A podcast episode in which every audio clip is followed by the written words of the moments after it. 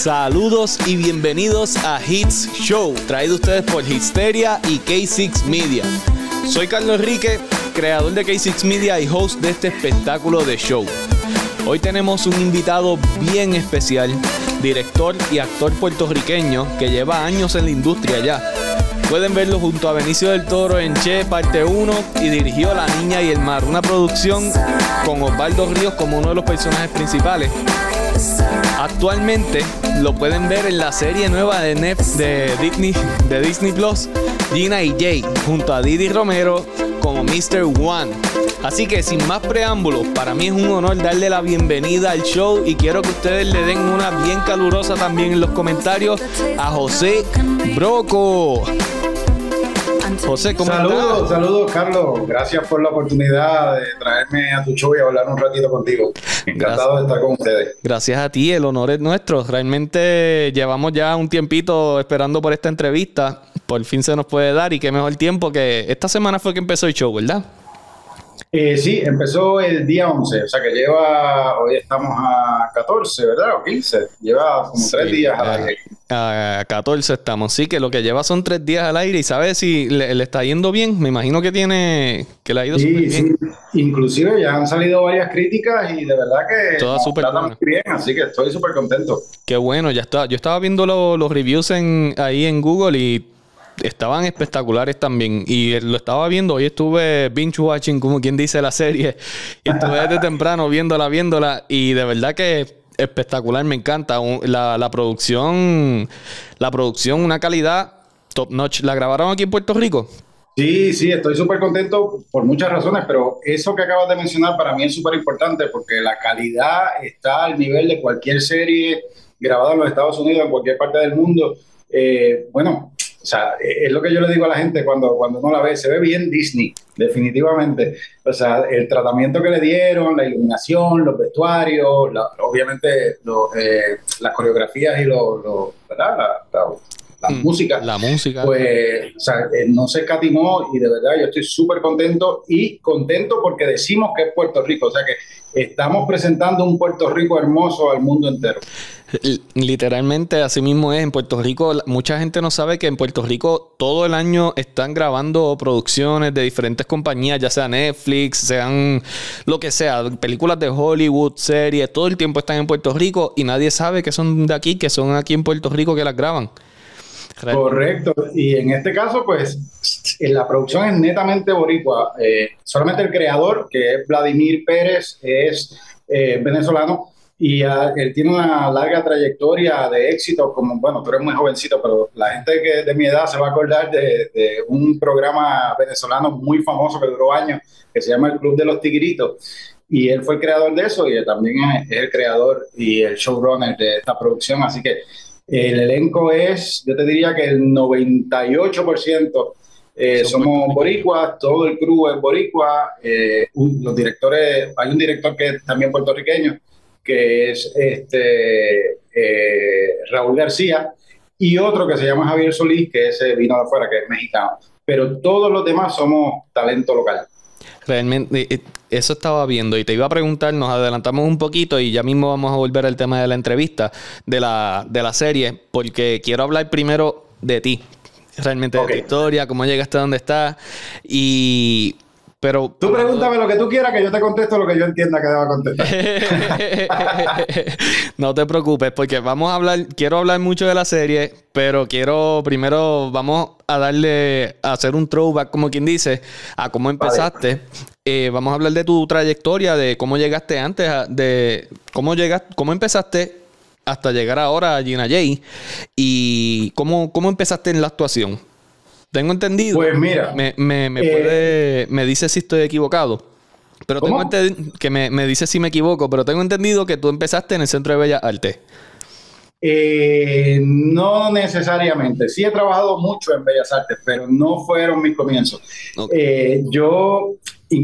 mira, pasa, ¿verdad? Yo soy de Guayanilla, como tú sabes.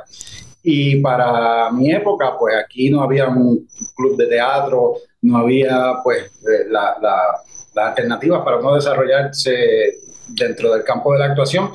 Y eh, yo estudié aquí en high school y decidí, pues, estudiar premédica.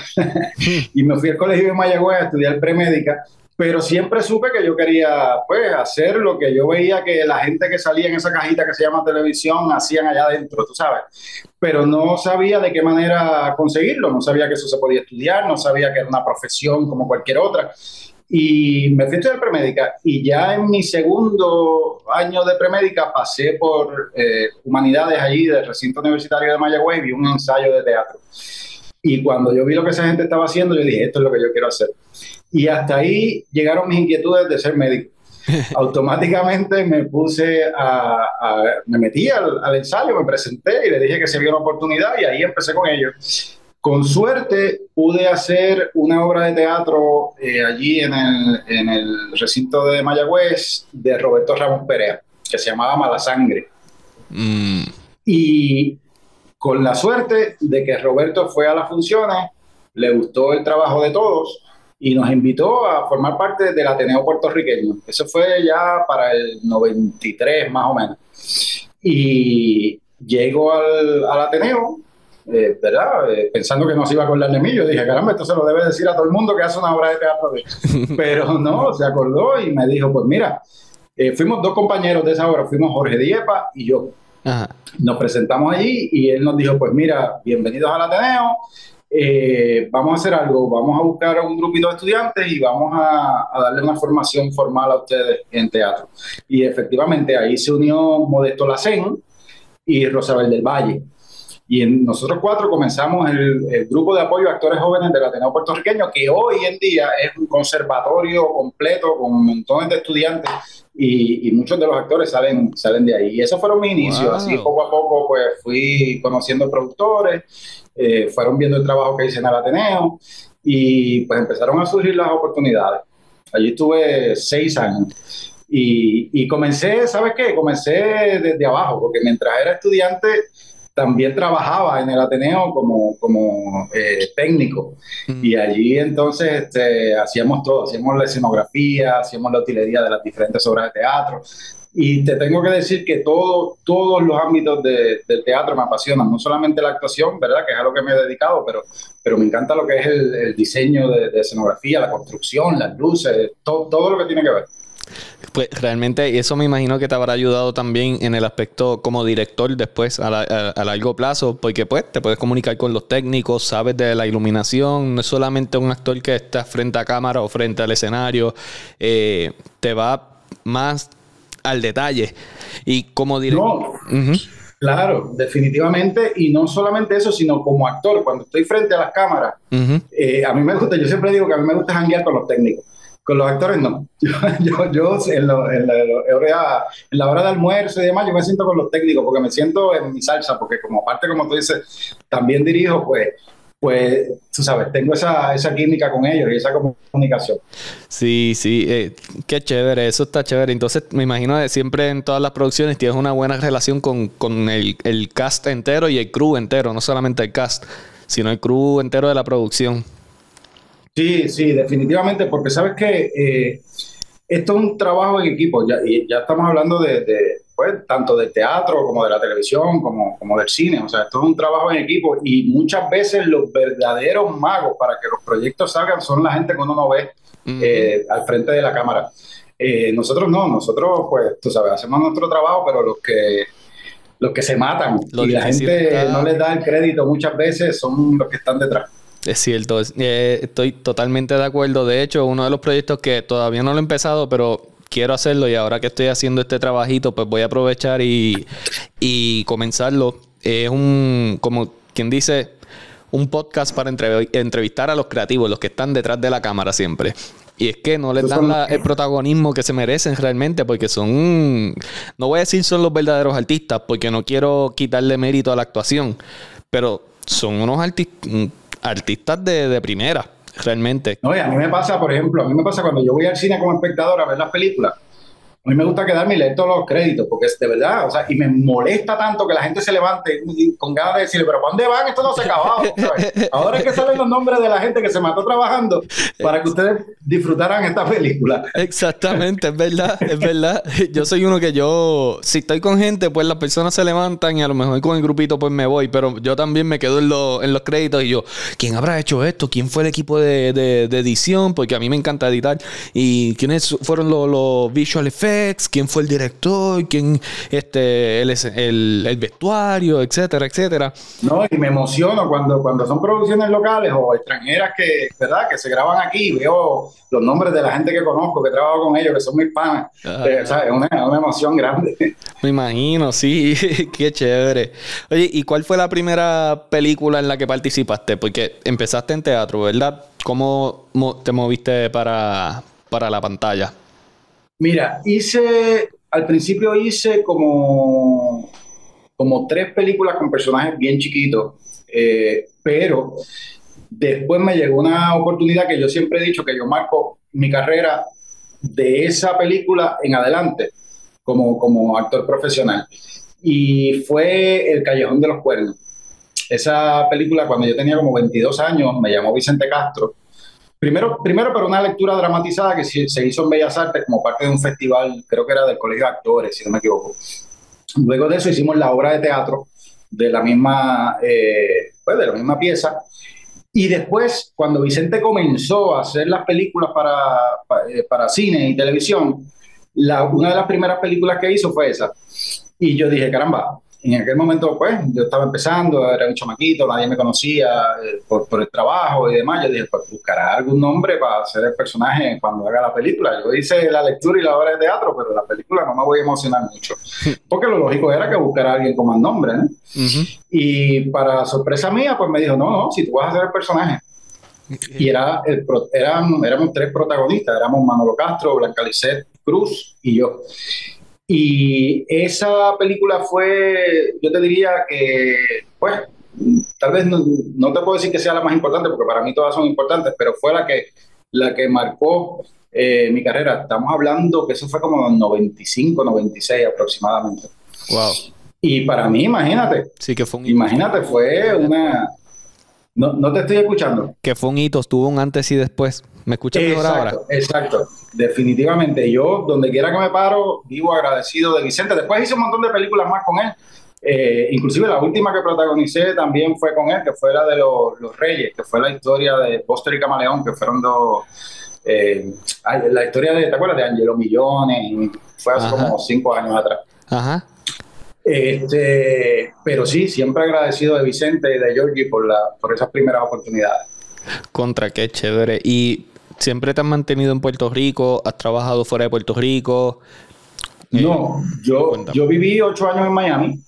Eh, de hecho, yo llevo en Puerto Rico dos años nada más de regreso. Pero trabajé, obviamente trabajé mucho allá en Miami. Eh, hice novelas en Telemundo y en Venevisión. estuve trabajando cuatro años en México. animando un programa de televisión que se llama, que todavía está al aire, de hecho, se llama Vida Feliz.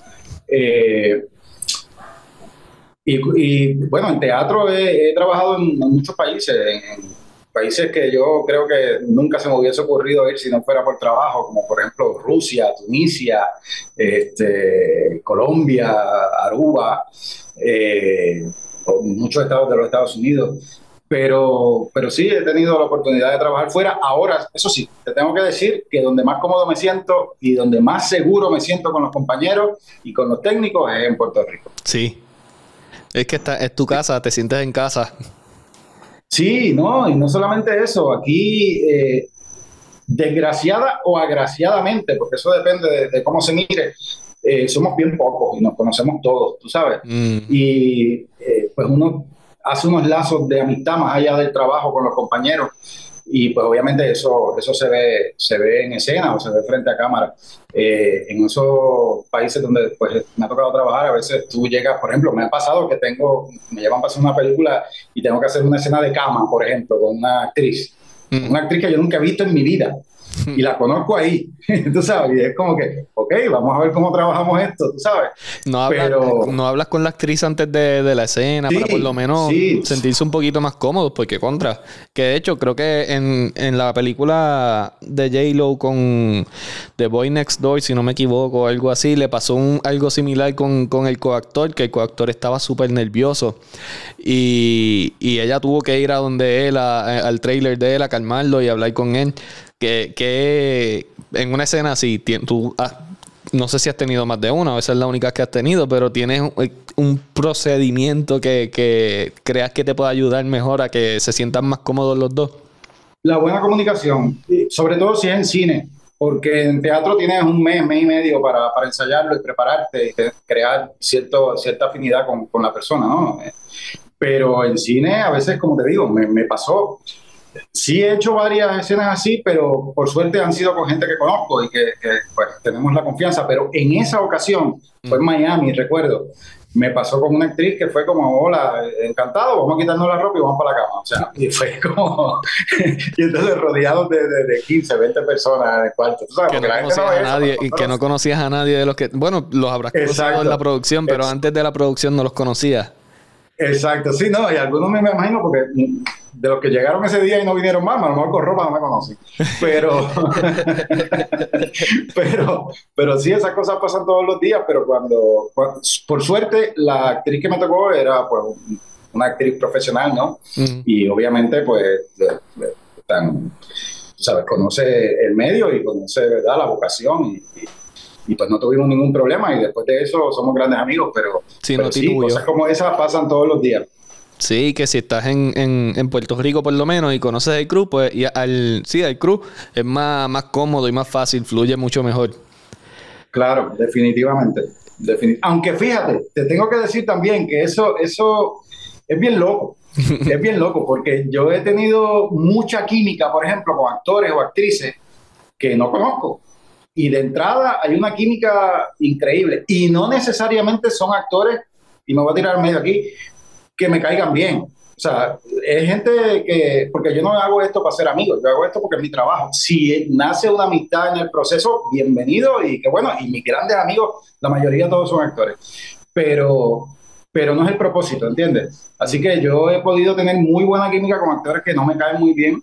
Eh, y sin embargo, actores que son mis hermanos, mis panas, cuando nos toca trabajar juntos no tenemos tan buena química. Es algo bien, bien loco, bien curioso. Sí, que puedes tener química con una persona fuera de la, de la escena y a la hora de, ir a la escena, todo lo contrario. Y viceversa. Qué interesante, nunca, nunca había pensado en eso así. Pues yo pensaría que con una persona que tienes química afuera, pues tendrías química en el trabajo, pero no, eh, puede verse quizás como, como uno mudarse a vivir con un amigo que a lo mejor es amigo tuyo, pero no es lo mismo vivir con la persona. Claro. Y entonces como que ahí encuentra... Oye, no, no es la norma. Por lo general la, la amistad y, y, tú sabes, y, la confianza con los compañeros ayuda mucho. Pero a veces se dan esos casos donde, donde pasa todo lo contrario, es bien loco. Qué interesante. Oye, ¿y en qué etapa de tu vida? Porque sé que no saliste mucho en la película, pero en la película de Che con, con, con Benicio del Toro, ¿en qué etapa de, de, tu carrera te tocó ese, ese papel? Llevaba ya. Pues mira, la película de Vinicio fue hace como 10 años más o menos, yo creo. Y tú llevas como 30 eh, años. Cuidado un poquito más. Cuidado un poquito más porque yo no me había ido de Puerto Rico. Este, y para mí fue, imagínate, una experiencia increíble porque yo, yo llego. Si, supiera, te voy a hacer el cuento desde antes para que, para que veas cómo son las cosas, hermano. Cuenta. Yo estoy en la calle en la calle, en el carro, haciendo cosas, y estaba en pantalones cortos, en t-shirt, tú sabes, en gorra, yo siempre estoy en gorra, a mí esto, de, el glamour yo lo dejo para los personajes, pero yo, mientras más relax ande por la calle, mejor. Bien y entonces, One. No, para nada. Yo no podría vestirme así todos los días. Digo, el vestuario está brutal, porque me encanta lo que se ve en cámara, pero yo vestirme así, ¿no? Sí, para el personaje. Este... Pero continúa, estabas en la calle con gorra. Estaba en la calle con gorra, en pantalones cortos, y entonces me llaman, y un casting, una casting director, que es la que estaba trabajando esa película, y me dice, mira, eh, ¿dónde tú estás? Eh, yo estaba sin afectar y sin nada. Y bueno, estoy en la calle y me dice, arranca para acá que hay un casting. Y digo, diablo. ¿Eso fue aquí en Puerto Rico? Sí, eso fue aquí en Puerto Rico. Ya me break de llegar a mi casa, prepararme y, ¿sabes? Llegar presentable allí y me dicen, no, como tú estés, como tú estés, ven para acá porque de verdad, te, eh, o sea, te quieren ver. enseñamos tu foto y te quieren ver. Y yo, yo estuve a punto de decirle, no, gracias, para la próxima, pues, tú sabes, lo cuadramos y qué sé yo. Eh, porque, porque a veces uno también se cansa de, de, de, hacer casting y que no te salgan las cosas, tú sabes. Y entonces dije, pero yo no estoy preparado. No, no, si lo que quieren es hablar contigo, no importa, no te aprendas nada, arranca para acá. Y yo digo, bueno, pues ni modo, si es tanta la insistencia, voy a ir. Y, y llego, barbú, o sea, un desastre. Y me, me, pues, me dicen, ok, pasa. Y yo, pues, me empiezan a hablar, tenemos una conversación normal. Ahí no hubo casting ninguno, tú sabes, fue, fue. Ok, pues gracias, nada, nos comunicamos. Yo dije, sí, se va a comunicar, voy a sentar a esperar. Pero efectivamente, eh, me llaman y me dicen, mira, te cogieron para el casting. Y yo, ah, qué chévere. y, cuál es la producción? Porque yo ni sabía, no, es con, con Vinicio del Toro y la dirige eh, eh Soderbergh. Y yo, ¿cómo es? ¿Qué? Y el día. El hubiese sabido, me afeitaba un poquito por lo menos. Exacto. No, no, no. Y encima, me, encima fue perfecto porque el personaje era un, un cubano. Un revolucionario. revolucionario que tenía que estar todo barbudo y toda la cosa. Y cuando yo llego al set, el primer día que me encuentro con Vinicio, todas mis escenas fueron con él, este, que yo veo ese tipo, mire, como siete pies, brother. Entonces, como si no fuera poco, el intimidarme porque se había ganado un Oscar. Mm. Encima un gigante. sí, sí, que la presencia es gigante y físicamente es gigante también. No sabía eso, que era tan grande Benicio. Sí, sí, es bien alto, bien alto. Bueno, si ves la película, de hecho hay una toma de lejos donde yo me veo chiquitito y es bien grande. este, pero, pero es un tipo super down to earth. Eh, él fue el que me dice, ¿tú eres el que va a hacer a Ovidio? Sí, soy yo. Ah, pues vente, vamos a tirar línea. Y super cool, mano. Súper, súper chévere. Y eso, y no es el único, porque he trabajado con gente súper importante que también son eh, tú sabes, súper cool, porque esto, pues, la fama y, los logros no tienen absolutamente nada que ver con tu forma de ser, tú sabes. Eh, por lo menos eso pienso yo. Eh, yo. Yo esto de, yo siempre, mira, yo no creo en los títulos. Yo, oye, qué bueno y respeto a la gente que se ha ganado sus títulos, ¿no? El mérito. Pero, pero por ejemplo, tú me presentas a alguien en la calle, doctor, y pues yo digo Juan o Pedro porque así es que se llaman. Sí. ¿Entiendes? o sea, oye, si voy a la consulta le digo doctor, pero en la calle, ¿sabes? Oye, cuando tú me digas actor José Broco, pues yo te digo doctor eh, Juan Ruiz, por ejemplo. ¿Entiendes? O sea, yo tengo así con personas que, que se supone que, no voy a decir quién por no tirar en medio, pero yo estuve un tiempo que, que entregaba periódicos de la iglesia. Y entonces hubo un sacerdote que tenía títulos y cosas y me exigía usando el título. Me exigía, básicamente, en otras palabras, me pedía que lo pusiera por encima de los otros sacerdotes en cuanto a que le entregara primero, etcétera, que le diera prioridad y que les regalara por el lado este periódico. Y, y la última vez que me llamó, que me llamó medio alzado, y me llama y, ah, soy, es fulano de tal y, empieza a dar todos los títulos. No quiero decir títulos para no, no tirar en Para no tirar en medio. Ajá, empieza a dar todos los títulos. Y cuando terminó de dar los títulos, yo, sí, buena, fulano, ¿cómo está? Tengo el número guardado. y le quité todos los títulos y le hablé como si nada para que bájele, porque usted no se... Primero que usted se supone que no esté alzándose así, como que con títulos, y lo que me va a exigir, yo sé ya lo que me va a exigir.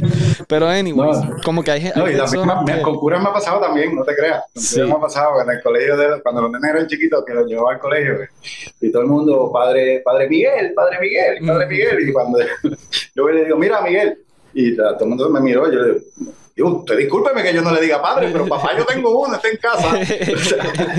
y realmente no es, no es como una falta de respeto, son humanos, hay, hay de todo, porque en ese mismo yo conocía un montón de, de, sacerdotes y el único que me dio ese problema fue ese.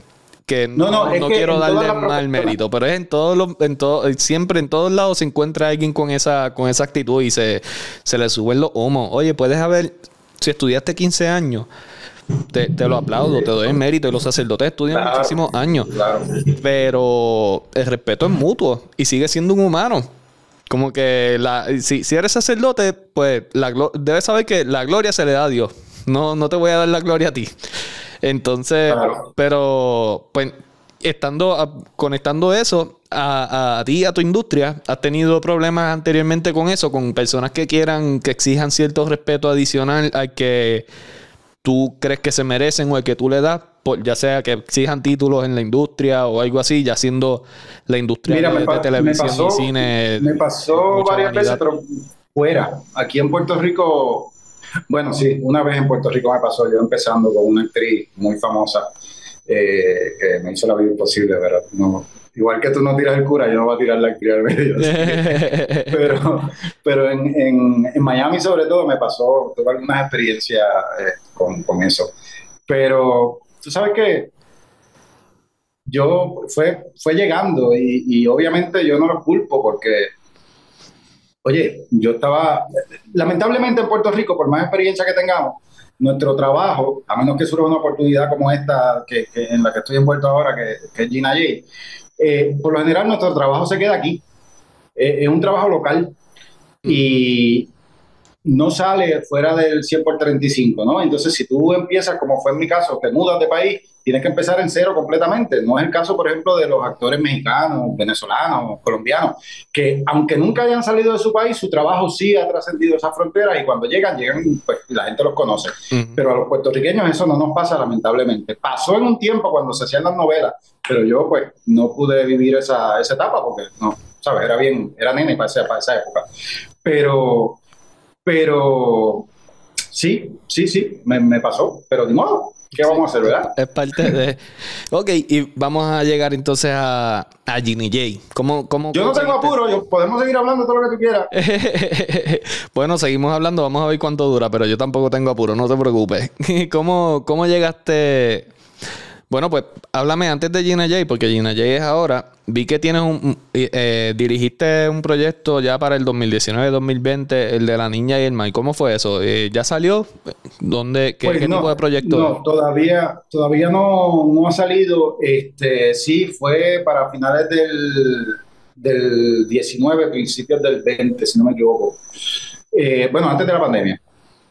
Eh, se retrasó precisamente porque pues en eso cayó la pandemia, tú sabes, cerraron todos los cines y demás. Y honestamente me desvinculé del productor y sí la última vez que la última vez que tuvimos una conversación me dijo que, obviamente vamos a sacarla, pero no te, honestamente ya se, grabó completo. Se grabó, se grabó completo. Sí, se grabó completo, está editada, ya yo la vi, lo que falta es obviamente pues sacarla. Ok. Eh, no se sabe si todavía, si lo vamos a tirar o lo van a tirar ellos, pues ya mi trabajo ¿verdad? concluyó allí, eh, para cine o para alguna plataforma de streaming, pero, pero sí, y eso, eso, ya lo, eso fue bien cuesta arriba, hacer esa producción, porque en ese momento yo vivía en Miami y yo estaba actuando en una película en Miami que se llama Plantados y estaba dirigiendo esta acá. Mm. Y hubo una semana, tratamos de arreglar los tiempos, tú sabes, para que no me confligiera, pero hubo una semana bien, bien difícil que yo grabé, eh, por decirte, domingo en Miami, lunes en Puerto Rico, martes en Miami, miércoles en Puerto Rico, jueves en Miami, viernes en Puerto Rico. O sea, yo lo que dormía era en el avión. O sea, llegaba al aeropuerto de, al, set y, y, de verdad yo dije, caramba, yo no sé si lo voy a lograr porque era, era bien, bien duro. Muchas veces cuando uno trabaja así, el cuerpo se agota, eh, la ansiedad empieza a, apoderarse de uno y de la mente. ¿Alguna vez has tenido problemas con la, tenido problemas con la ansiedad o, ataques de pánico, ataques de ansiedad en producciones? Porque la responsabilidad es grande. Uno siendo el director de. ¿Es una película, la, es una película completa, La Niña en el Mar? Sí, una película, sí, un largometraje siendo director de un largometraje y actuando en, Miami, como que la presión es, fuerte. ¿cómo, ¿Cómo trabajas con esa presión? Mira, yo, fíjate, yo creo que, ¿qué te puedo decir? Uno de los secretos que, que, tú sabes, cuando le preguntan a uno, ¿cuáles son tus secretos? Mira, mi secreto es que yo no cojo lucha por nada, brother. Yo trato de, de, fluir por la vida. Inclusive, y esto que te voy a decir, a veces la gente lo malinterpreta cuando yo lo digo, pero yo no soy un tipo que, que se pone meta en la vida. Y puede sonar como que soy un conformista, pero, ¿sabes? Nada que ver. Lo que pasa es que yo, yo fluyo por la vida, porque tú sabes, yo he aprendido que yo recibo lo que la vida me da.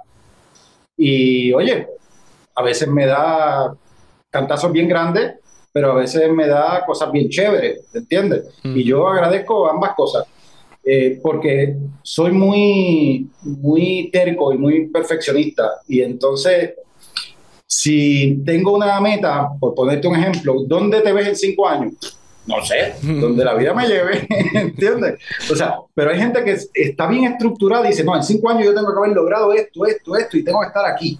No, mano, porque a mí me da, si no lo logro, tú sabes, me da una frustración tan grande que prefiero sorprenderme y prefiero vivir relax y gozarme el proceso. En lugar de, de, estar preocupándome porque, ay, se acerca la fecha y no he logrado la meta, no, me disfruto el proceso. Y, y pues hasta ahora debo decir, ¿verdad? Que, que me, pues me han salido las cosas bien con esa, con esa, con esa filosofía. con esa filosofía. Así que... Es parecida, yo, yo vivo con una filosofía similar también, porque en cierto punto de mi vida yo dije, bueno, yo no sé qué es lo que voy a hacer, porque yo antes quería estudiar cine cuando en, la en, en high school, yo me iba a ir a estudiar cine en Estados Unidos. Y había visitado la universidad ya dos veces, tenía todo ready hasta que a último momento, en verano, no me aprobaron la beca que me tenían que aprobar y de casi 90 mil dólares me iban a aprobar como 3 mil dólares nada más. El resto lo tenía que coger en, préstamo. Y yo, mm, eh, yo no sé si yo estoy dispuesto a, para un bachillerato en cine, cogerme este préstamo tan grande. Así arrancando de primera y me quedé acá, estudié en Sagrado lo que hice fue como uno dirigir una, una, película o algo así, es como tú dirigir una compañía, porque tienes todos los, tienes, los diferentes departamentos, tienes, algo bien organizado, trabaja con muchísimas personas, necesita las mismas cualidades de liderazgo. Eh, muchas personas no saben que, por eso es que películas grandes que hacen más de una son, son franquicias. Para efectos legales son franquicias y, y son compañías realmente que los espectadores no saben que están viendo una película, pero eso no es algo que alguien grabó y ya, eso es una compañía con miles de personas trabajando detrás de ahí. Entonces yo dije, pues ok, este aspecto de dirigir me gusta, así que me voy a estudiar, me voy a estudiar empresarismo y me fui a estudiar empresarismo en Sagrado me metí en, la, en una, asociación de, una asociación de televisión para conectarme con las personas de, televisión y cine. Ahí conocí a varias personas. Conocí a Jack Niel, que salió en la serie también de... Ah, sí, eh, claro. Sí, pues Jack, Jack Niel estudió conmigo en Sagrado. Entonces, pues el cuento largo corto, como no sabía dónde iba a llegar y con un bachillerato en empresarismo es algo tan abierto que es como que si tú no haces tu compañía no, no sabes qué, va, qué viene después. Y yo dije, pues yo lo que voy a hacer es, yo no voy a coger ningún tipo de trabajo que no me guste.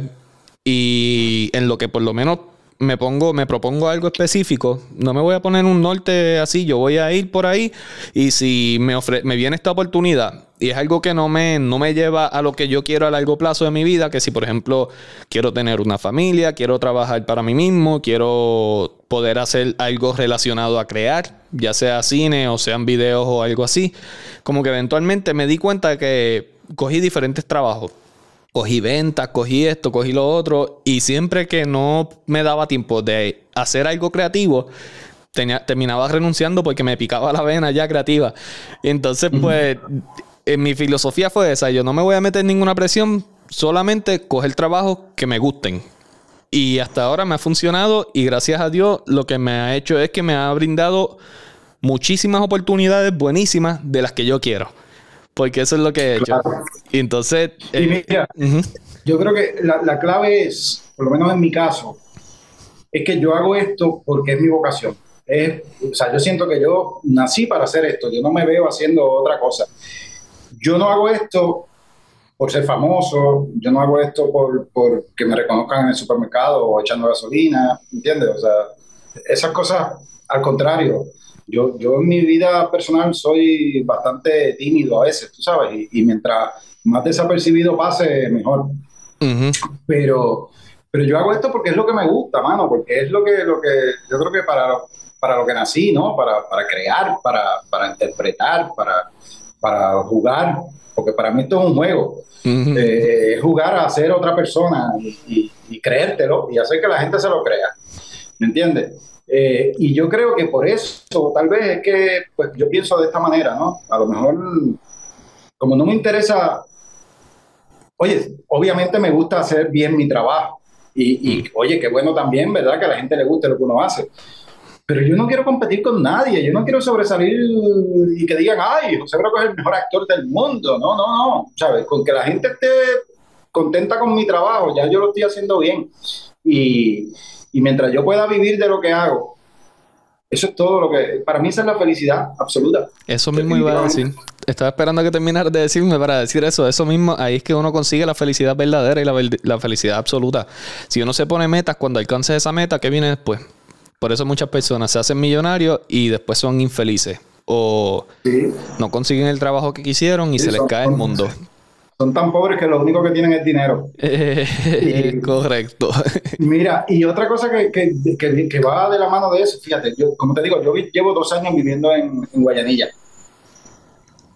Y me fui, obviamente. Sin, decir específicamente, ¿verdad? Es que yo también, mi familia entera es de Guayanilla y pues por curiosidad, por qué parte más o menos Ah, no, yo lo puedo decir, yo vivo en, el monte, en la organización que le, en, la segunda extensión.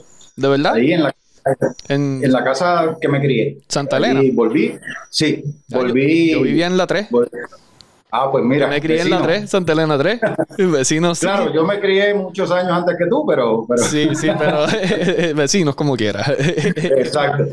Pero, tú sabes, o sea, obviamente me fui a los 17 años de, de Guayanilla porque primero porque fui a estudiar y después porque el trabajo, pues obviamente esto donde se trabaja es en San Juan, ¿no? Y pues viví por allá 20 años, después me fui 8 años a Miami, después tuve la oportunidad de regresar aquí a Guayanilla, a instalarme aquí. Y para mí fue un bálsamo, brother, porque fue como volver al origen, volver a, y más porque vivo en la misma casa también. Y, y me gusta porque, y no pienso irme, y de hecho, sigo trabajando en San Juan, pero prefiero viajar todos los días si me toca que, que mudarme para allá. Porque es como mi rinconcito, tú sabes, y es donde la gente te saluda en la calle, no porque te vio en la película, no porque te vio en Disney, sino porque se criaron contigo tirando piedra. Y cuando la gente te abraza, no es porque, ay, estoy abrazando al actor, no, no, están abrazando, a, no a José Broco, están abrazando a, Pepe. el hijo de Elvin y Magali, tú sabes. Entonces, eh, yo había de alguna manera como que olvidado eso.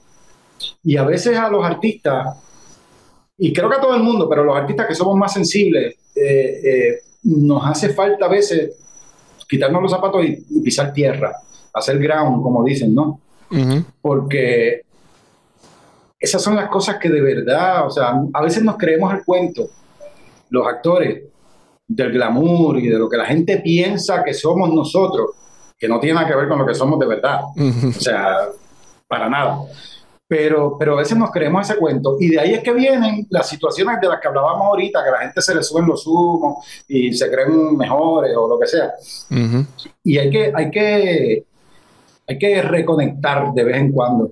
Y, y ¿sabes? Tener roce con, con, con tu gente, con, con, con, la gente que te quiere por lo que tú eres, ¿no? O sea, por lo que tú eres realmente, ¿no? No, no por lo que por lo que representa en, el mundo artístico.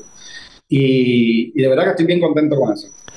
Qué chévere. Yo todavía tengo mi casa allá y pienso mudarme allá en lo que consigo. Si, cuando me case, para allá es que voy a vivir, en lo que consigo otra casa, si es que me voy de allá. Pero todavía tengo mi casa allá y la mantenemos. Y, y eso es exactamente, yo puedo estar viviendo en San Juan, en Ponce o donde sea, y voy para allá y me siento en casa. Eh, y para allá me refiero en, en, Santa Elena y en Guayanilla, porque también mis abuelos tienen allá en, en el monte, en el, en el consejo, tienen, mi familia tiene casas allá y yo voy allá y es lo mismo, me siento que estoy en mi casa. Y, y es algo espectacular. Y quizás por eso muchas personas que, que, ya son millonarias, son exitosos, son esto, lo otro, como quiera mantienen la casa de la niñez eh, y la tienen, la guardan, se, quedan con ella. Me imagino que muchos de ellos será por llevar una filosofía similar. Se sienten, ok, necesito quitarme los pies y poner los pies en la, los zapatos y poner los pies en la tierra. Vamos a casa. Correcto. Y no, y no es lo que vale la casa, no es, lo, es, los recuerdos que tú tienes allí, tú sabes, es lo que simboliza. Eh, eh, tú sabes. ¿Y tienes tu estudio allí mismo en la casa? Sí, tengo mi estudio, lo abrí hace poco, este, lleva como un mes abierto nada más. Ay, felicidades. Sí, gracias, gracias. ¿Qué, ¿Qué, haces en el eh, estudio? Pues eh, hago fotografía y video. Trabajamos eh, todo lo que, lo que tiene que ver con fotografía. Este es mi cuarto estudio. ya yo había tenido tres en San Juan. Y, y ahora que vine para acá dije, caramba, tengo todo el equipo ahí en el closet cogiendo polvo, así que vamos a ponerlo a producir. Y entonces habilité un espacio que yo tenía atrás, que era un, cuarto que no se usaba, eh, bastante grande, y entonces pues allí lo, monté, lo hice todo. Qué chévere. Contra que nice, que nice, no sabía. Yo quería hacer algo así, esto mismo que estoy, que tengo aquí. Lo iba a hacer allá en Guayanilla, precisamente, en la, en la casa en Santa Elena 3, que hubiésemos tenido uno arriba y uno abajo.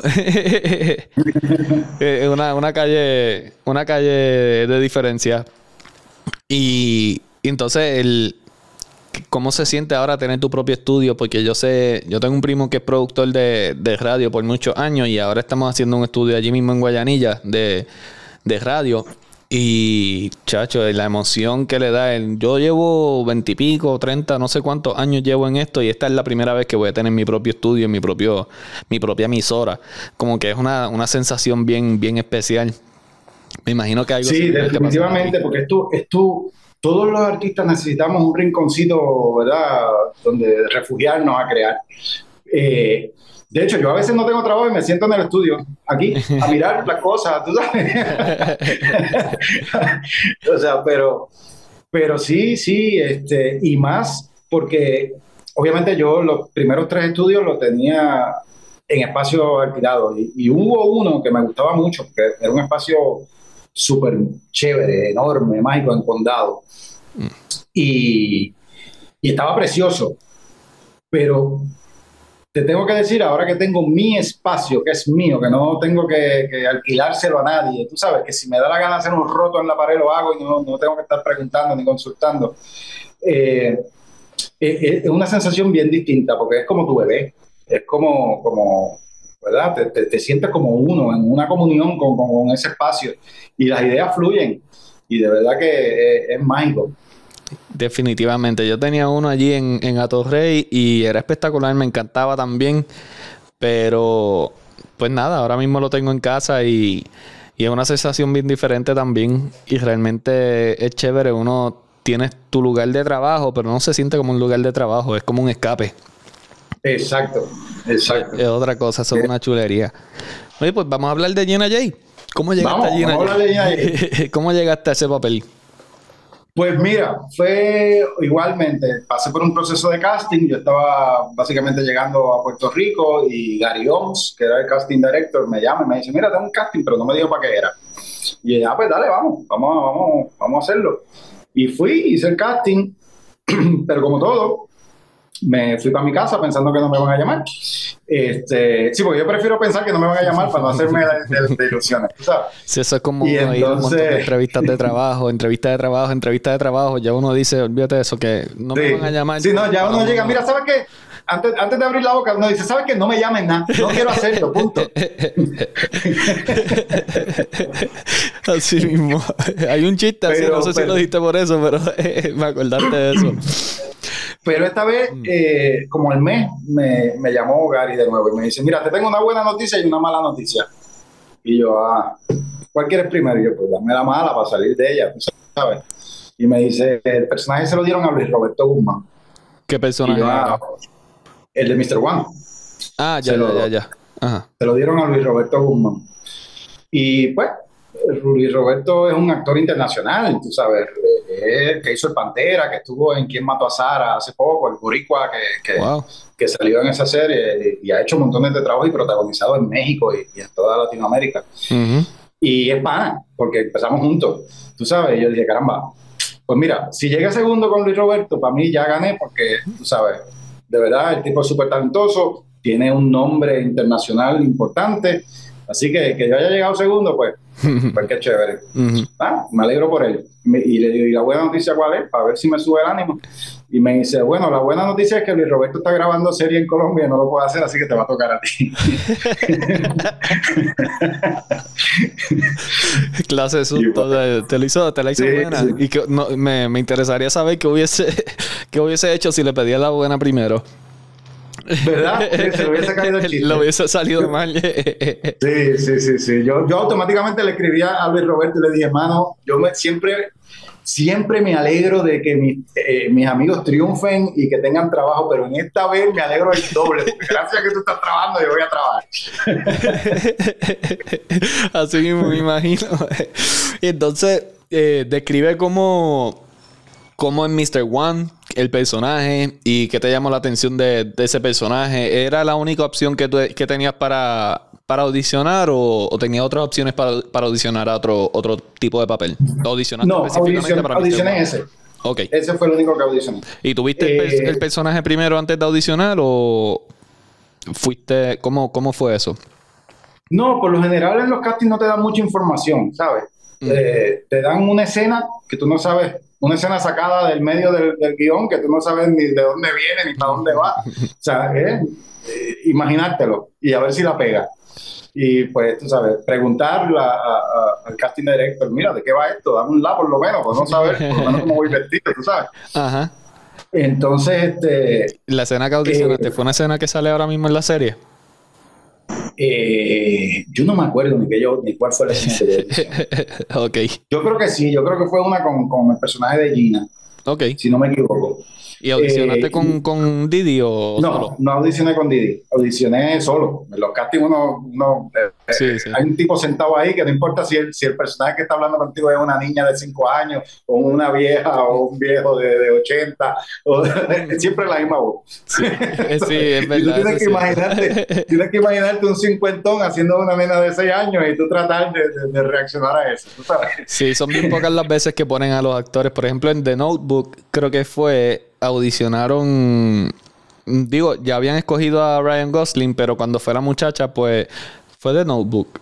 No, no recuerdo, pero una de Ryan Gosling, pues así mismo también audicionaron eh, los dos para, para ver la dinámica y también con en The Office. The Office, pues los dos personajes principales, Jamie y Pam, pues ellos los audicionaron juntos.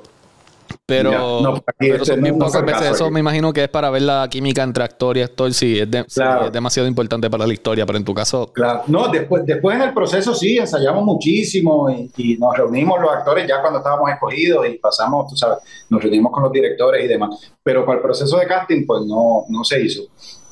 Eh, para mí, cuando me enteré, obviamente, de que el proyecto iba para Disney, era la primera serie caribeña, no solamente boricua, caribeña que se iba a presentar en esa plataforma a nivel mundial.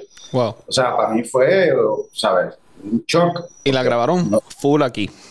Sí, full aquí, completamente. ¿En dónde? Se en Macao y en el Escambrón. Ok. Y, algunas escenas que se hicieron en el Viejo San Vamos a explicar un, eh, poquito, un poquito de lo, lo, que es la serie para que la gente esté, los que no la hayan visto estén al día. Este, la serie es básicamente esta muchacha que se gana una beca para estudiar en una escuela de, arte, de reggaetón específicamente, y Mr. One, que es el caballero aquí, José Broco, eh, es el director de la, de la, de la escuela. ¿Dónde grabaron la... Eh, qué, escuela utilizaron? ¿Qué edificio? Porque ese Mira, usamos el Centro de Bellas Artes de Macao. Ok. Allí, allí todo lo que es el IMC es allí. Yo te diría que es el 60% de, de la serie se grabó allí. O sea, obviamente lo, lo, lo acondicionaron y lo, vistieron completo y se ve precioso. Eh, pues sí, sí, ese fue, fue, esa fue la primera, la primera vez que me enteré que, que, esto iba para Disney y que era a este nivel cuando me dijeron que ya estaba dentro del proyecto. Y entonces mi sorpresa fue más grande cuando me dijeron que a los 49 años tenía que hacer un reggaetonero, imagínate. Y yo dije, ¿cómo es? tú sabes la edad que yo tengo, de reggaetonero, porque puro, puro. Sí, me dice, sí. Pero después, ¿sabes qué? O sea, lo que pasa es que pensamos que los reggaetoneros, pensamos en los chamacos jóvenes, pero, pero los, los reggaetoneros originales tienen mi edad. O sea, Daddy Yankee tiene 46 años, Don Omar está por ahí también. Eso iba a decir, yo creo Eh, que para el, el personaje cae perfecto porque Mr. One es, el reggaetón es así. Y el reggaetón original es el que a Mr. One le old school. Old school. Y pues Y él- eso no va a ser trata- una persona, un millennial, no va a ser de, esa, de ese tipo de, Claro. de persona. So, cae perfectamente con, con el papel. Sí, yo me basé, de hecho, yo estudié mucho a Daddy Yankee para, Sí. para este personaje. Sí. ¿En qué Eh, sentido? ¿Qué sentido Daddy que te ayudó para...? Usé de referencia, claro, claro, adaptándolo y nunca perdiendo de perspectiva que era un proyecto de Disney, ¿entiendes? Porque no puede ser el reggaetonero calle este, tú sabes, tiene que ser un reggaetonero un poco más apto para, para niños de 10 a 16 años. Claro. Eh, entonces, pues así lo, lo trabajaba. Que es interesante porque el reggaetón original y el reggaetón old school y puro, como quien dice, es un reggaetón underground y es un reggaetón bien pesado que utilizar, transmitir eso a lo que, pues, lo que es un proyecto de Disney, tiene que haber sido bien para los creadores un poquito complicado. Ah, digo, no sé, pienso yo. Eh, me dirás tú. Para los escritores un poquito complicado, pero you all pulled it off. Como que le, le salió espectacular. Y el, el- se nota que, que Mr. One es old school, que lo que le gusta es cierto tipo de reggaetón, sin tener que decir, tienes que decir malas palabras, tienes que hablar de esto, tienes que sonar así, así, asado. Ya uno sabe de qué la persona está hablando. Y, Claro. y lo, lo, tradu- lo tradujeron bien chévere para esta audiencia de Disney. Em, ¿Se te hizo complicado hacer eso, esa, esa, esa traducción de, de- del reggaetón, del reggaetonero old school de Daddy Yankee del principio a lo que es Mr. One, que es como un reggaetonero PG? Sí, mira, sí, sí, eso mismo es un reggaetonero PG. Qué bueno que dijiste eso, porque de verdad eso es lo que no, no, no puedes describirlo de de una mejor manera. Pero sí, al principio se me hizo un poco complicado, porque cómo llevar ese reggaetone- eh, reggaetonero de reggaetón puro, eh, tú sabes, bajarlo al- a- para poder transmitirlo por Disney sin perder la esencia de lo que es el reggaetón. O sea, eh, fue un poco complicado en principio y como que me tuve que, que romper la cabeza un poco. Pero, pero yo creo que al final se logró bastante bien. Lo que sí me costó trabajo, y tengo que decirlo, es, yo tengo dos videos, un video musical en la primera temporada y, y otro en la segunda temporada. Eh, yo tengo, o sea, hay gente que no tiene ritmo. Yo quisiera ser uno de ellos. O sea, yo, yo soy cero, cero ritmo, para nada. O sea, yo, yo ni bailando ni cantando, no tengo oído musical. O sea, yo, yo trato de dar dos pasos y me caigo. O sea, Fíjate, y soy- alguien que viene de teatro, pero no, no hacía musicales entonces en, en tu experiencia de teatro. Sí, llegué a hacer varios musicales, pero infantiles. Y entonces yo soy de los que me aprendo las coreografías, por ejemplo. A mí eso de un, dos, tres, me estás hablando en chino, brother. Yo no sé cuándo entrar, cuándo salir. No. Yo me aprendo eh, las coreografías por la letra de las canciones. Ok. En, en, lo- en los puentes musicales tengo que seguir al compañero, porque no sé para dónde voy. Pero yo sé que cuando dice tal palabra, ahí cambia el paso. Eh, tú sabes. Pero aquí, aquí el, el trabajo era más allá, porque tengo que hacer, tengo que dar un flow con el que yo no vengo de fábrica, mano, porque es que eh, eh, el movimiento de manos, tú sabes, el flow de, de reggaetón y la cosa, tú naces con eso, tú, tú- tú no, tú no puedes. Sí, es algo bien no difícil de, imitar, porque si no se nota actuado, se nota Exacto. bien actuado. Y tenía el coreógrafo loco, man. Loco. Porque me decía, pero y él lo hacía y le quedaba brutal. Y yo decía, hazlo tú. ¿Por qué no lo haces tú? ¿Cuánto tiempo, te, salía, no cuánto me tiempo salía, te tocó- te tomó practicar para, para que te saliera? No, estuvimos semanas practicando eso nada más, el baile. Wow. El, eh, y entonces, igual, la, la música es bien rápida. Eh, la canción es bien rápida. Y entonces yo, aprendérmela me costó, porque yo cuando decía una palabra, ya, ya la canción iba por tres palabras adelante, ¿entiendes? O sea, Eso no, no, ¿La no. cantaste tú? no, no la canté yo. Ok. No la canté. Te pusieron Tengo que admitir, tengo que admitir que soy el único que Sí. tuvo que doblar. se parece por lo menos a ti, eh, se parece por lo menos a tu voz. Sí, fíjate, sí, se parece. Inclusive la traducción al portugués que estuve escuchando, la voz se parece. Ok, qué chévere. ¿No usaron el mismo actor para, para portugués? Eh, en, la traducción, eh, o sea, el, mismo actor de la de la, el mismo actor, no, el mismo cantante que, que cantó la No, no, porque yo, ahora te digo yo, no sé si, yo creo que las canciones las dejaron en español en, en, en la portugués. ok, ya, ya. Me imagino que le habrán puesto subtítulos, pero... Ok. Porque son las voces de los muchachos, o sea, eso no lo pueden cambiar. Pero, pero el, el, el que tradujo la, ¿sabes? Los parlamentos, sí, la voz se parece. Inclusive no solo la mía, la de, la de muchos de los compañeros, estaba viendo y diablo, sí te parece. Que escogieron buenos voice actors. Eso está sí, sí, sí, bueno cuando pasa eso porque a mí algo que yo detesto ver este películas o, cosas dobladas por eso mismo, porque cambia la voz y cambia la actuación que muchas veces se pierde el performance. Eh, es bien pocas veces que tú ves una traducción, una, una película doblada y el voice actor fue espectacular. Muchas veces... Es que, ¿tú sabes qué pasa? Que, ah. yo, yo tengo la oportunidad de hacer doblaje también. Y entonces, a veces es bien complicado porque lo que tú dices en tres palabras en un idioma, tienes que usar diez en otro idioma para que se lleve el mensaje correcto. Y a veces encajar mm. la, eh, la, traducción en el lip sync original es súper complicado. Mm. Súper complicado. Sí, yo me imagino. Y yo, yo he pensado en eso mismo. Pero con todo y eso, digo, tienes esa, esa, complejidad y no quiero quitarle mérito a los voice actors tampoco. A mí me encanta lo que es el voice acting y hay actores de voz espectaculares. Pero muchas veces se siente que se le, se le pierda el performance. No sé si es que se escuche muy de embuste el llanto que estén haciendo, por ejemplo. Sí, o que, que es como si hubiesen escogido un actor no tan bueno para, para la voz, para el doblaje. Exacto. Y matan el trabajo del personaje, del actor original. Matan pueden matar la película entera si, si, es, si es algo, perdóname, que es que hay como un mime o algo por ahí fastidiando. Eh, Oye, ese es el peor de los...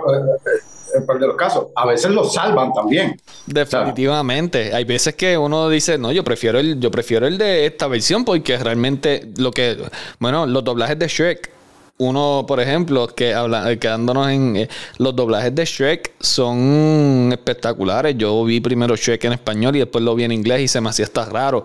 Yo como que... Me pasa con los Simpsons también. También el, el actor de, el que hace Homero Simpson en español, espectacular también que sí, definitivamente hay de las dos cosas. Por eso no estoy quitándole mérito al, al, a la industria de voice acting solamente, sino a ciertos actores que eh, como que les falta un poquito de práctica. Vamos a decirlo así por ponerlo bonito.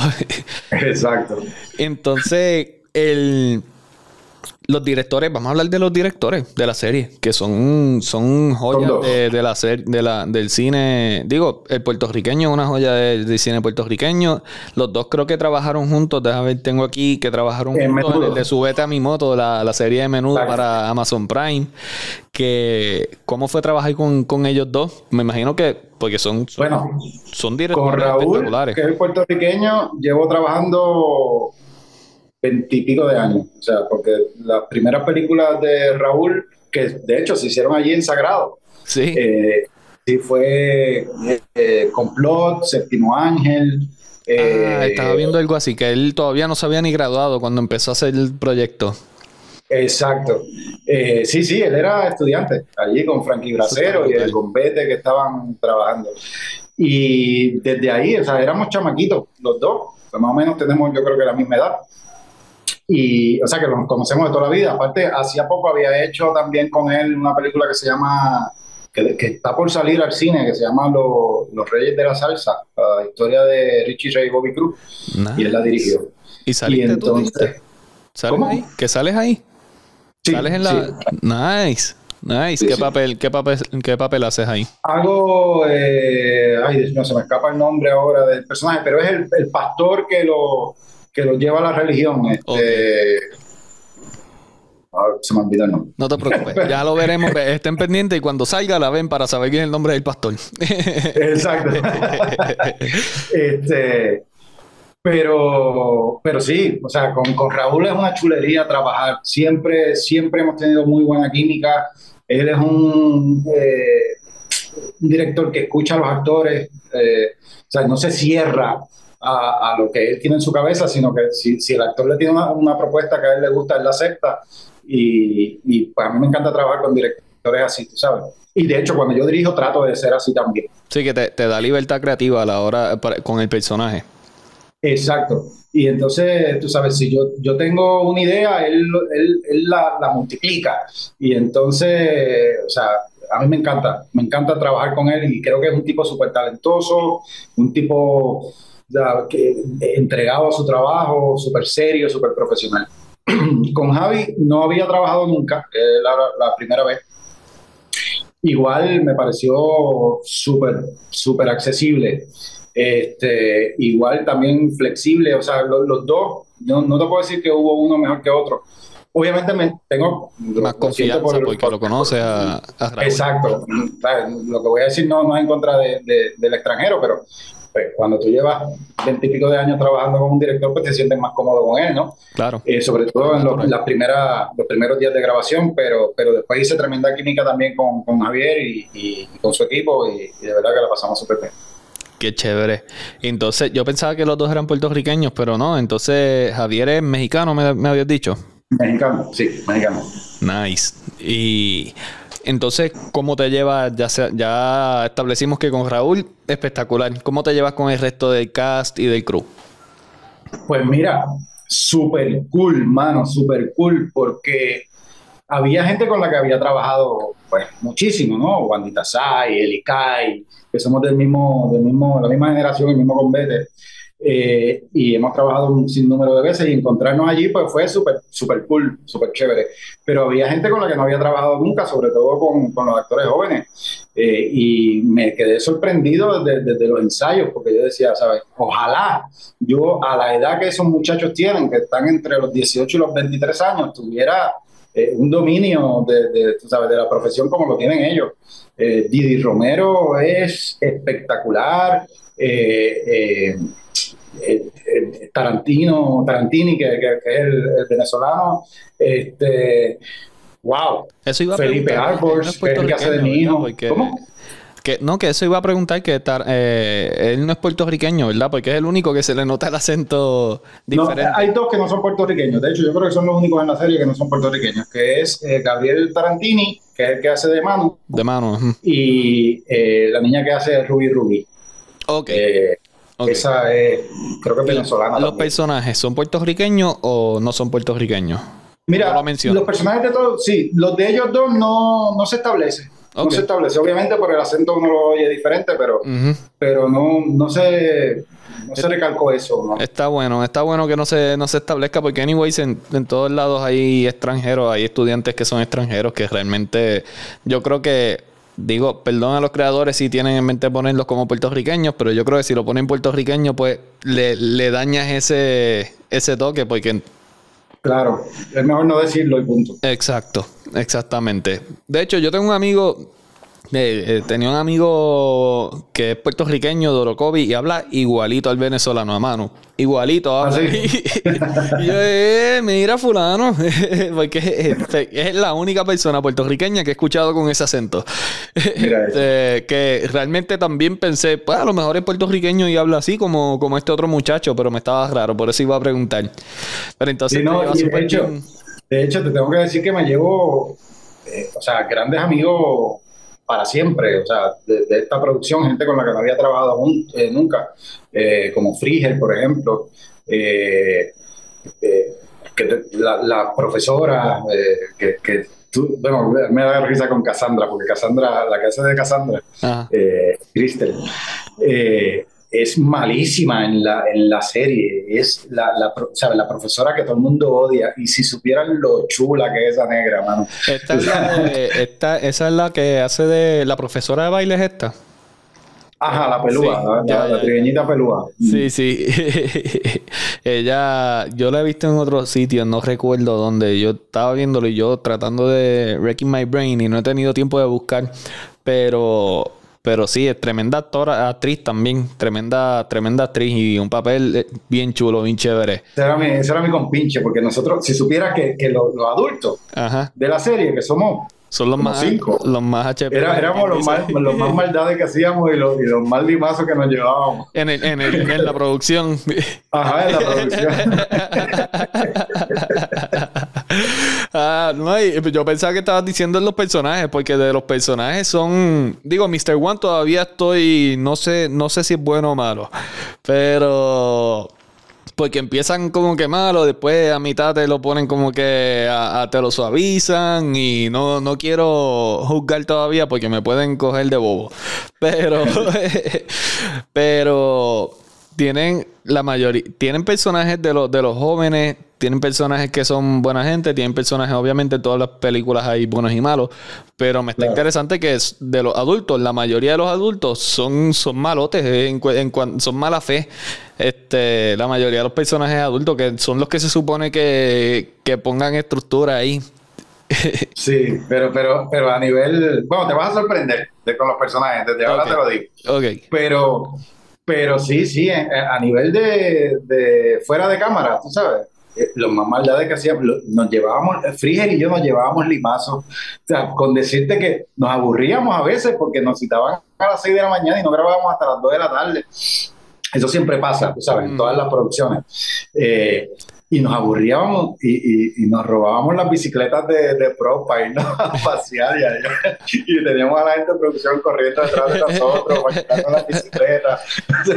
Ahí uno eh, estaba viendo una entrevista de Raúl Guzmán eh, con, con Chente, que estaba, él estaba diciendo, no, a mí si me llaman y me tienen un montón de horas sin trabajar, yo me molesto, yo quiero que si estoy allá es para trabajar.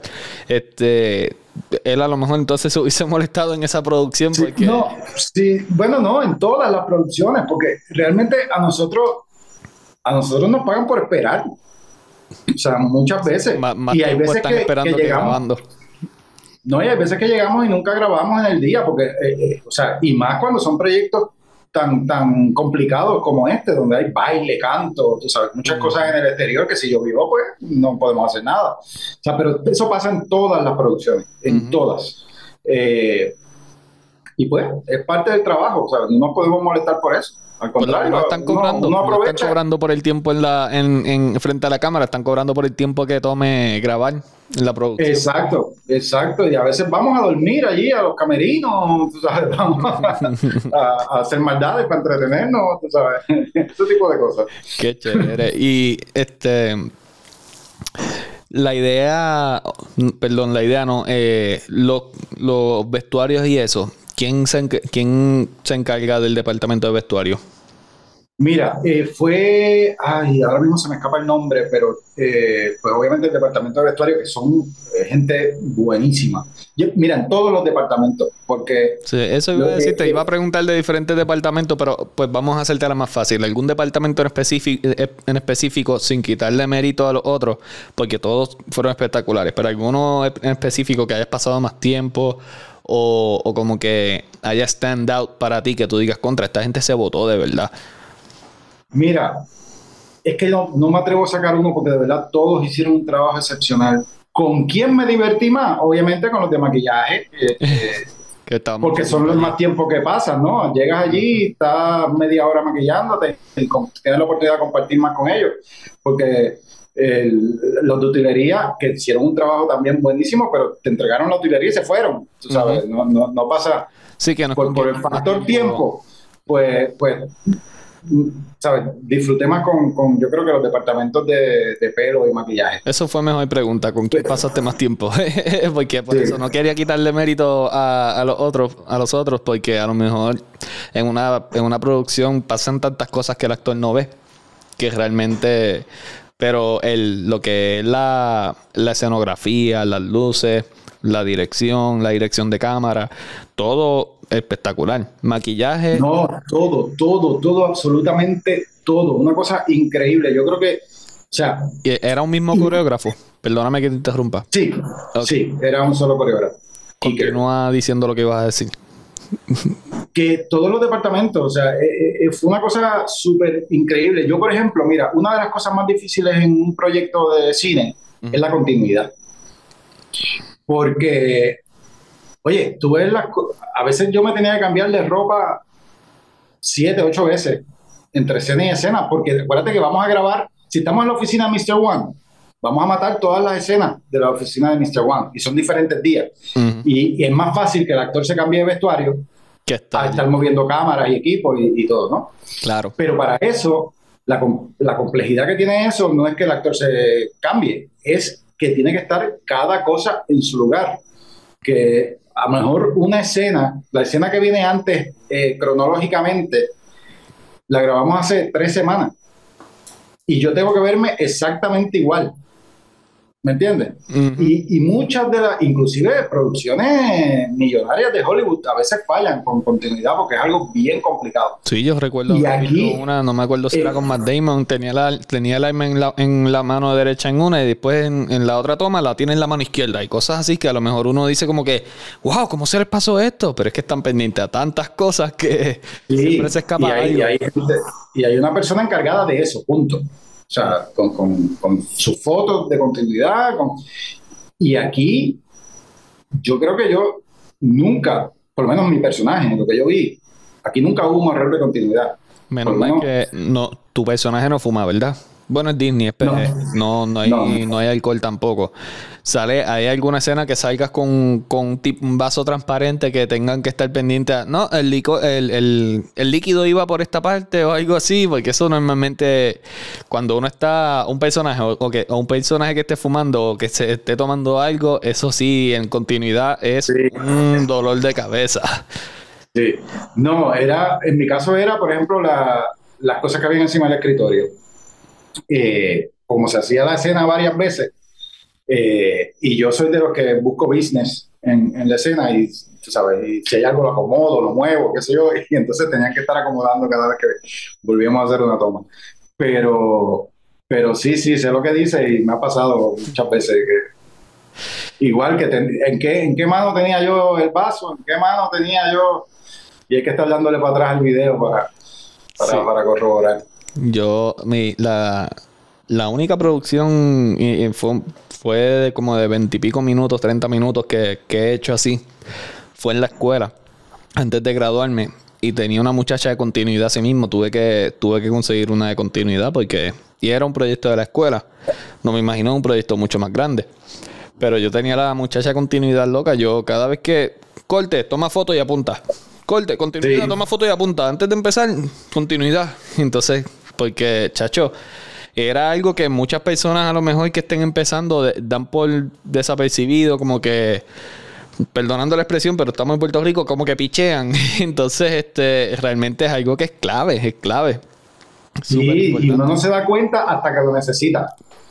O sea, ahí es que tú te das cuenta de la importancia, porque tú, tú dices, como te digo, a veces, a veces dos semanas hice una escena, me toca hacer la segunda parte de la escena hoy y digo, ¿y qué me voy a acordar yo? Si estoy haciendo claro. 10, 12 escenas diarias, tú sabes. Sí, tú no, te vas a acordar si este papel estaba aquí o acá, o no te vas a acordar ni si tenías el papel probablemente. Exacto, y, y, a veces son 30 y 40 fotos al día de, párate ahí, vamos a hacerte una foto de continuidad. Y tú, ya, ya tú te pones ahí como que... vale. Y con el coreógrafo me imagino que pasaste bastante tiempo también. ¿Cómo... Con el coreógrafo, sí. Bueno, eh, ¿Cómo fue la experiencia con, con él? Pues, diablo, el tipo tiene la pasta, porque de verdad, para hacerme bailar a mí, tiene que ser bueno, porque de verdad soy muy malo, en serio, muy malo. Pero, pero sí, tuvo la paciencia. inclusive, eh, durante la grabación de los videos, como obviamente eso le meten la música después y qué sé yo. Mm. Lo tenía bien cerquita detrás de cámara gritándome, aquí, muévete a esto, haz lo otro, ahora va para atrás, ahora va para frente. Era el segundo director ahí en esas escenas. Sí, sí, en ese momento es el director, definitivamente. Qué chévere. ¿Y cómo se llama él? Kicker, le dicen Kicker. ¿Y está aquí de Puerto eh, Rico también? Sí, Carlos Rivera, puede ser, no, no me acuerdo bien el nombre. Pero Kicker, debe, gustarle todo el mundo lo conoce como ese nombre. Debe ser por, hip hop o algo así que. Exacto, exacto. Tiene sentido. ¿Era joven o cómo? Eh, sí. Yo te diría que yo digo era como si se hubiese muerto. Era como unos treinta y pico largos, cuarenta por ahí. Ok. Sí, por eso le gusta el hip hop. Eh, tiene sentido. Entonces, ¿Sabe, ¿Quiénes fueron los compositores de, de, los temas? ¿Fueron los mismos escritores de la serie o tenían compositores adicionales para, para los temas? Había, sé que había un director musical con el que hablé cuando eh, me propusieron al principio que yo cantara la canción. Y yo le dije, mira, tenemos dos opciones. O, o te das por vencido de entrada y buscas a alguien que, que haga la canción, o yo voy allí y te hago una audición, pero vas a perder tu tiempo. Créeme que vas a perder tu tiempo. y me dice, ah, bueno, pues ya sí, vamos a buscar a alguien que la, que la cante. Pero... ¿No te interesaba? Yo, yo hubiese dicho, bueno, si tú me das clases de canto, vamos a perder tiempo y dinero, pero estoy dispuesto a... no, no, no, es que de verdad, uno tiene que, uno tiene que conocer, sus limitaciones. sí. Tiene sentido. Entonces, ese director musical era el que escribía, o bueno, me imagino que se encargaba del equipo de trabajo. Exacto, se encargaba del equipo de trabajo. ¿Quién escribía las canciones? Honestamente, no estoy muy seguro de, de esa información. Pero, hay que ver los créditos de la serie. Sí, hay que ver los créditos. hay que ver los créditos. Eh, entonces, ¿alguna experiencia específica que, que te hayas llevado con, con, la serie o con la grabación, con la producción? que Algo que te lleve siempre. ¿Ya, ¿Ya grabaron el segundo season? Sí, ya está grabado el segundo season. Se grabaron los dos juntos, de hecho. Oh, sí. Eh, sí, sí, Qué sí. Chévere. Eh, wow, montones de cosas, grandes amistades. Eh, que, que, yo diría que, que, que más que amigos se convierten en tus hermanos, porque tú sabes lo que es estar tres meses con la misma gente de 6 de la mañana a 9 de la noche, tú sabes. Eh, Osvaldo Friger, por ejemplo, es uno que ya es mi, mi hermano. O sea, ese. Eh, porque era con, los más, obviamente, que, que tenía eh, escenas y, y, y relación. Osvaldo, él, él, hace, él es el que hace el papel de, de profesor también. Ajá, de Hansel. De, el, que, el, el, de música o algo así. Exacto. De composición. Que saca una película ahora, eh, ahora eh, está en el cine desde el 17, creo que es con la película Los Mecánicos, es uno de los protagonistas ah, ¿sí? de esa película.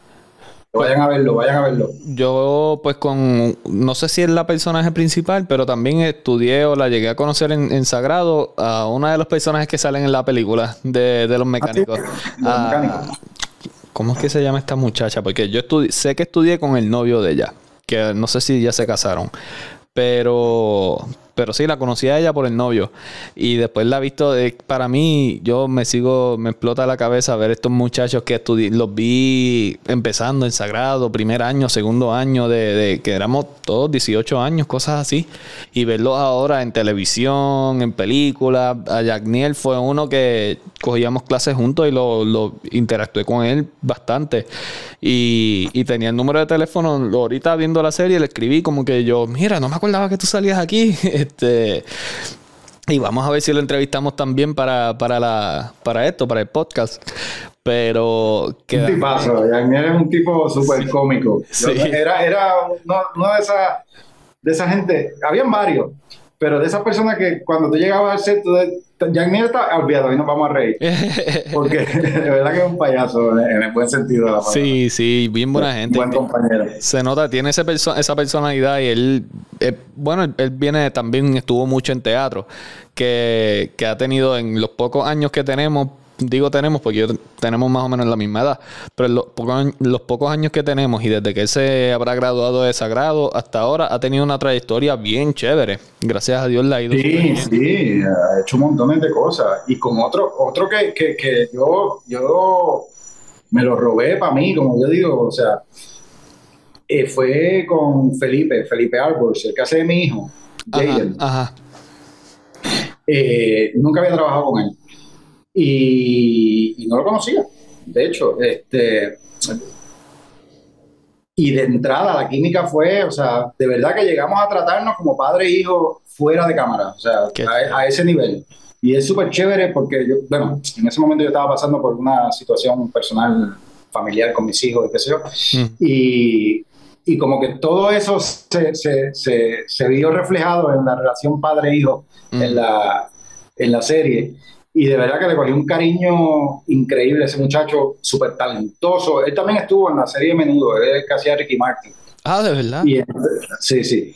Y entonces, y se está preparando, o sea, ahora mismo está estudiando actuación en Harvard, Está, eh, está, en Puerto Rico ahora, me imagino que por las cosas de la serie y demás, pero, pero está haciendo esos estudios allá que, que, de verdad que yo sé que va a llegar bien lejos ese muchacho. Y obviamente otra que me robé también para mí fue a Didi, que Didi de entrada, tú sabes, eh, nos llevamos súper bien. Obviamente conocía a la mamá y, y, a su familia, a la abuela, ¿no? Y, y qué sé yo, pero a ella no, nunca, nunca había trabajado con ella. Sí, Didi es otra que es un talento espectacular. Didi. Y es una chula, es una chula, de verdad. Siempre contenta, siempre haciendo reír a la gente, siempre haciendo que uno se sienta bien al lado de ella.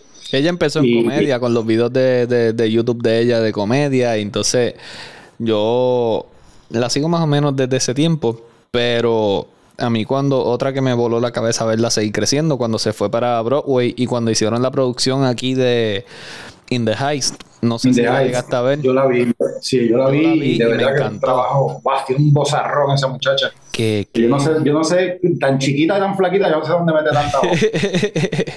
yo vi eso y yo me voló la cabeza. Yo, wow, me gustó más que la que la que el, los mismos originales. Perdóname, Lin Manuel, pero el cast boricua se votó. Le ganó ah, el bueno, cast. Estaba Héctor también, que Héctor es, yo te, Héctor, yo soy fan de Héctor, siempre lo he dicho y se lo digo a él cada vez que tengo la oportunidad. O sea, para mí Héctor es el, bueno, hay dos, porque creo que comparten ese, ese, ese, ese escalón. Yo siempre digo que los dos artistas, no estoy hablando de actores ni cantantes, estoy hablando de artistas en general. Uh -huh. Los dos artistas más completos que tiene este país actualmente son Jonathan Duane y Héctor Rivera. O sea, es, esa gente todo lo hacen bien. O sea, lo mismo cantan con unos basarrones espectaculares, que bailan, que actúan bien los dos, que, o sea, bueno, los dos pintan, que tú, te, tú dices, ¿cómo wow. es posible que, que, que, haya tanto talento en dos seres humanos? ¿Tú sabes? Eh, tú sabes, todos juntos, porque por lo general uno se, se, se, especializa en algo, pero esa gente todo lo hace bien. Actor yo no lo conocía desde antes de, eh, antes de In the Heights, yo no conocía a la mayoría de, del elenco de, de los que salieron ahí y contra, no decepcionaron para nada. Héctor, ninguno, ninguno de ellos realmente se votaron todos. Eh, Hasta el Piragüero, Juanpi creo que se llama, hasta el ah, Piragüero Juanpi, Juanpi. se votó también que debieron haberle dado hasta más, más tiempo, pero pues el papel es el papel. Pero claro. Héctor se votó realmente todo. No, no, no tengo nada malo que decir de ninguno de ellos. Todos se Aidita Encarnación con la abuela. Mm. ¿sabes? Wow. Todo, es que todos son buenos, todos son buenos. En esa producción todos eran buenos. Sí. Es que tú sabes que yo que he tenido la oportunidad de trabajar en muchos lugares uh -huh. fuera de Puerto Rico, no, que me perdonen, que me perdonen, pero no hay actores como los puertorriqueños, hermano. Y, y no es que seamos los más talentosos del mundo, no se trata de talento como tal. Lo que pasa es que el actor se hace creando. Yo siempre he pensado que, que, que el actor aprende cada día y con cada personaje nuevo aprende un poquito más, tú sabes. Y en muchos de estos países, por ejemplo, las obras de teatro duran seis meses, un año, o dos, tres años, tú haciendo el mismo personaje y llega el momento en que, pues mira, lo creaste, perfecto, eres un gran actor, te estás votando con el personaje, pero, pero llegó el momento en que te quedaste ahí. Sin embargo, los actores puertorriqueños tenemos, como hay tan poco taller, tenemos que hacer a veces 20 cosas a la vez yo me he visto en situaciones donde yo estoy ensayando cuatro o cinco obras de teatro a la vez. Salgo de un ensayo corriendo para pa el otro y ya voy tarde. Y entonces estás creando constantemente y creando y creando personajes tras, tras personajes, tras personajes, tras personajes. Y eso obviamente te da un dominio de, de, de la profesión que pues a, a, lo mejor pues otra, otros actores con el mismo talento, fíjate que, porque no se trata de talento, uh -huh eh, no, no, no logran alcanzar. Y yo a veces trabajaba en otros países y yo decía, yo siempre, siempre que me tocaba hacer un trabajo en otro país, yo llegaba al, a, los ensayos y yo decía, oye, este muchacho es bueno, pero si el Nestito Concepción llega a coger ese personaje, o si Ulises Rodríguez, o si Wandita Sáez, ¿sabes? o Yamaris La Torre, le hubiesen sacado el jugo. Y no es que la, la, persona hubiese estado haciendo un mal trabajo, es que yo voy a los míos siempre, tú sabes.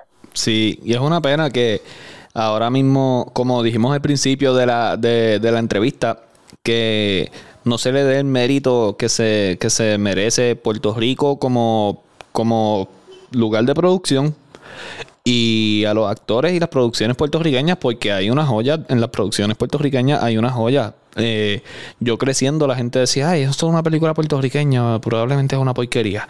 Y muchas de ellas, pues, lamentablemente sí. Eh, hay producciones y hay producciones. también. Exacto, a eso voy. No es culpa del talento de los actores, es que no tenemos recursos. Y, o sea, para, en, en, en muchas de esas producciones y para eso voy ahora, gracias a Dios ya se le está empezando a dar el mérito que se merece, la gente está viendo el talento y esta producción es un ejemplo espectacular de lo que se puede hacer si, si le dan si le dan el budget y le dan el mérito que mira, un elenco puertorriqueño, director puertorriqueño, uno mexicano, pero uno puertorriqueño y vamos a poner el dinero, vamos a poner la compañía productora que crea en, en el proyecto y vamos a ver qué se da. Completamente grabado en Puerto Rico y vamos a decir que es Puerto Rico. Y un proyecto espectacular, que no tiene nada que envidiarle a ninguno de los otros proyectos de Disney. Claro que no.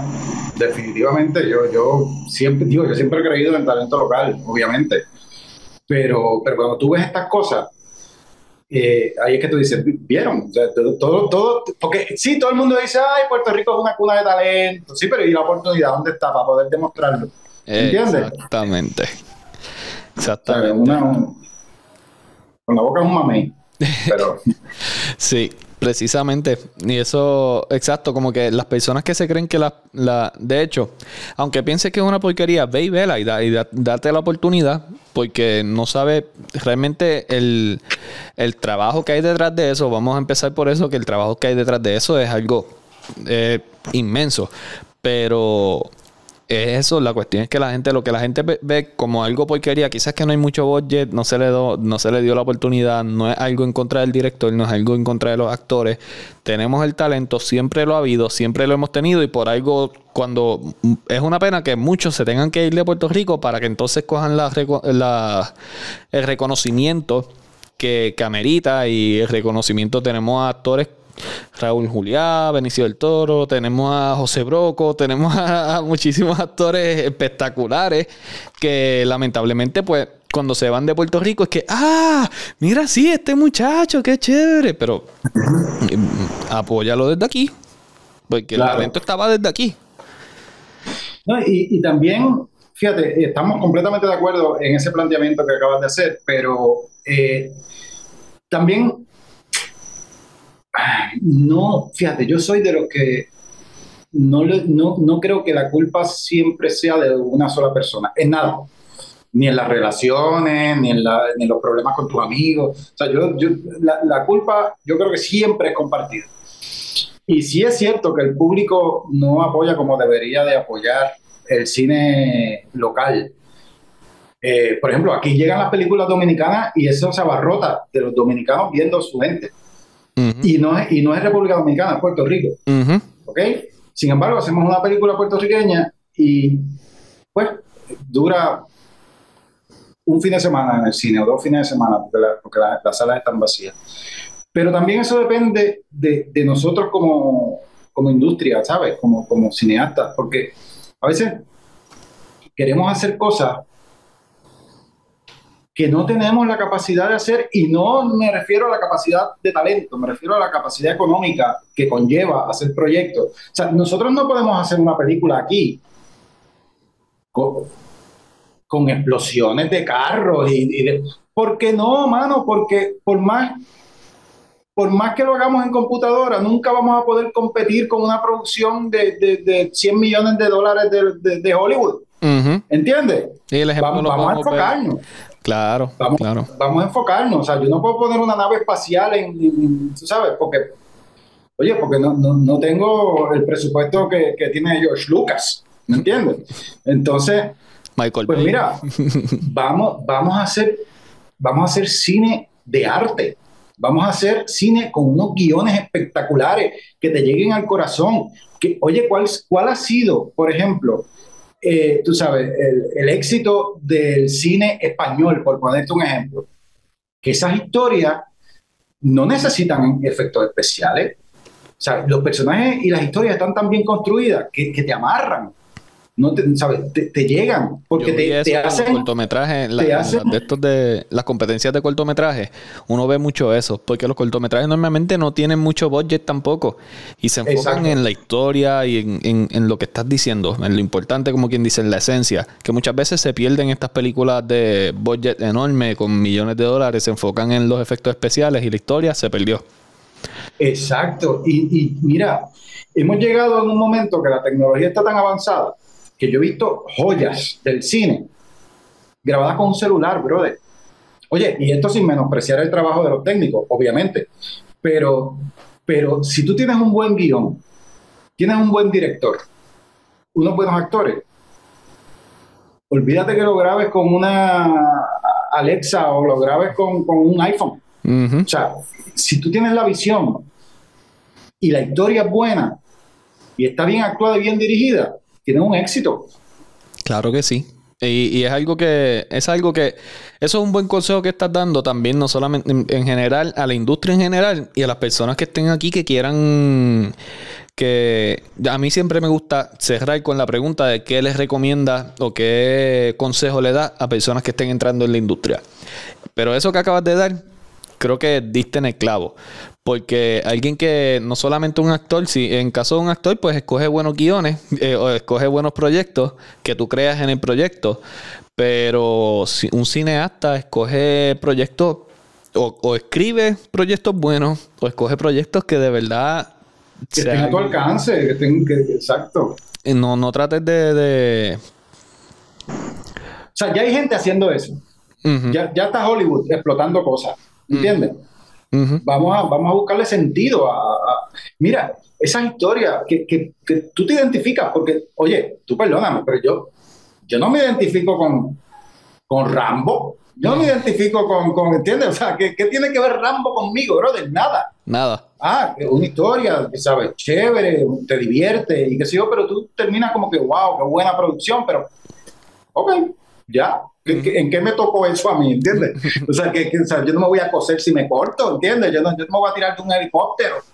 O sea, esas cosas no me, no me pasan a mí. Ahora, tú tienes una historia que le puede pasar a tu vecino, que le puede pasar a, a, tú sabes, a, un familiar, un amigo, que son historias, tal vez simple no es la palabra, pero, pero son más cotidianas. Y las presentas mano, eso, te amarra.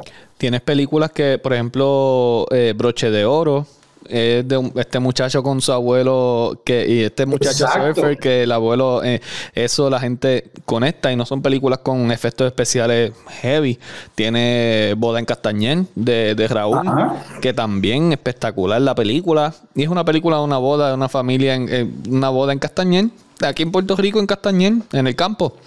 Que, es como tú dices, que conecte y, enfóquense en el guion y en la historia. Oye. y dejen que otros exploten cosas. Eh, que son buenos en eso. Sí, exacto, ya se está. Busca lo tuyo. José, ¿y qué piensas, qué tienes para este 2023? Yo sé que no te gusta que te pregunten qué, tiene, qué planes tienes de aquí a cinco años, pero te voy a preguntar. No, no, pero este oye, cinco años no, pero, pero déjame, voy, voy, voy, sí tengo planes.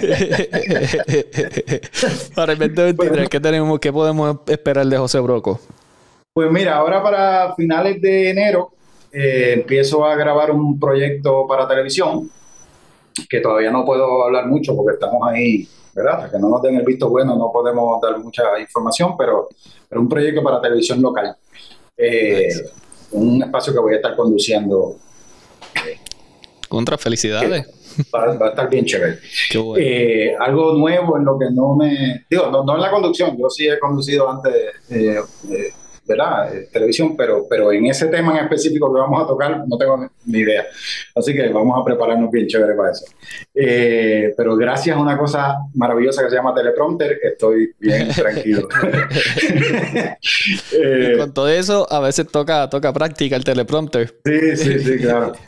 Pero a eso tengo también una obra de teatro estoy bien contento porque vengo allí con un proyectito bien chévere de Héctor Méndez que va a presentarse aquí y, entiendo que se va a elegir a, a varias ciudades de los Estados Unidos.